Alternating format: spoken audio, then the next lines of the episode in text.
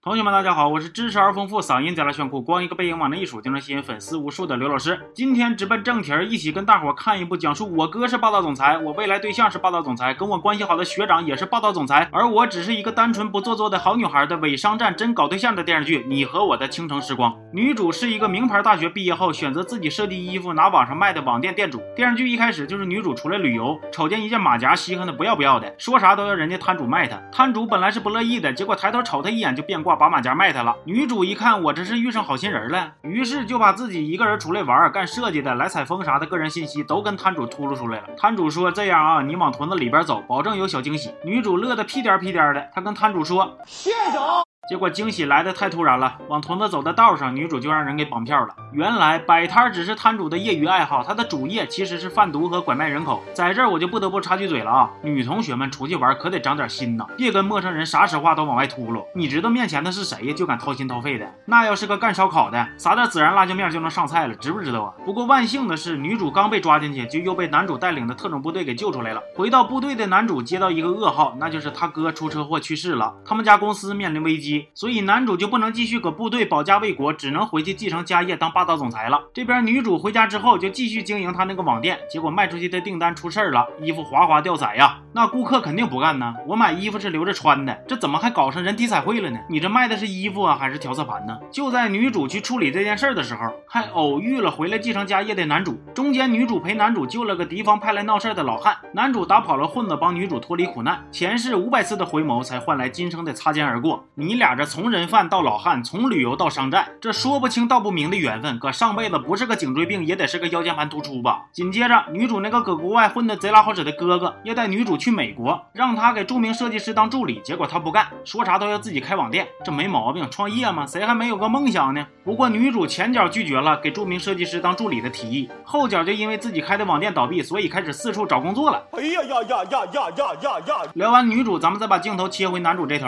回家继承家业的男主，并没有立刻走马上任，而是为了找出公司的内奸玩起潜伏了。中间，男主他们家公司的一批衣服出现问题，都上新闻了。女主他哥知道这件事之后呢，就问女主会咋处理。女主咋说的？全部烧掉。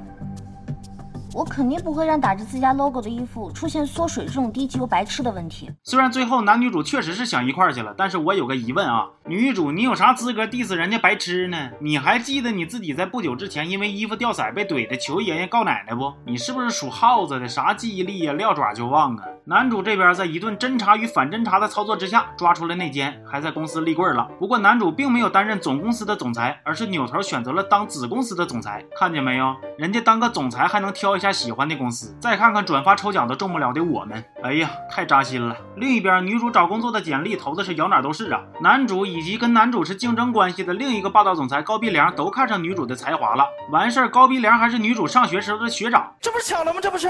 不过最终呢，女主还是选择了男主。当然了，这应该是掰着脚丫子都能合计出来的剧情。我略微瞅了一眼后边几集，好像还有一个跟男主是竞争关系的霸道总裁大偏分也要挖角女主。你这哪是女主啊？太谦虚了，根本就是锦鲤本鲤呀。那受欢迎程度都不亚于小吃铺里边的 WiFi 密码啊！这部电视剧我目前也就刚看到这儿。说实话，如果只是把它当成爱情片看吧，年轻丫头小子处个对象也没啥毛病。但如果真把它当成商战片看，你可能就会有一种智商被当成墩布在地上一顿蹭的感觉呀。另外，我想知知道男主这个公司的天台是什么鬼？看的时候就有种男主被 P 到哪个售楼广告里边的感觉，好像下一秒就会出现什么巴洛克风格、豪华装修、人性化管理、个性化户型设计、紧邻学区。超大绿化，您和家人的私属领地。你这是从哪个单机小游戏里边找着的灵感呢？就算条件有限，不能拍实景，那咱也不用整的主角跟拿美图秀秀粘上去似的吧？你这是电视剧，怎么画风整的跟挂历似的呢？咱们这边都弄这老些霸道总裁出场了，就不能顺带脚的把牌面给安排一下吗？这霸道总裁让你们当的太太太失败了。行吧，这期就到这儿了，我是刘老师，咱们下期见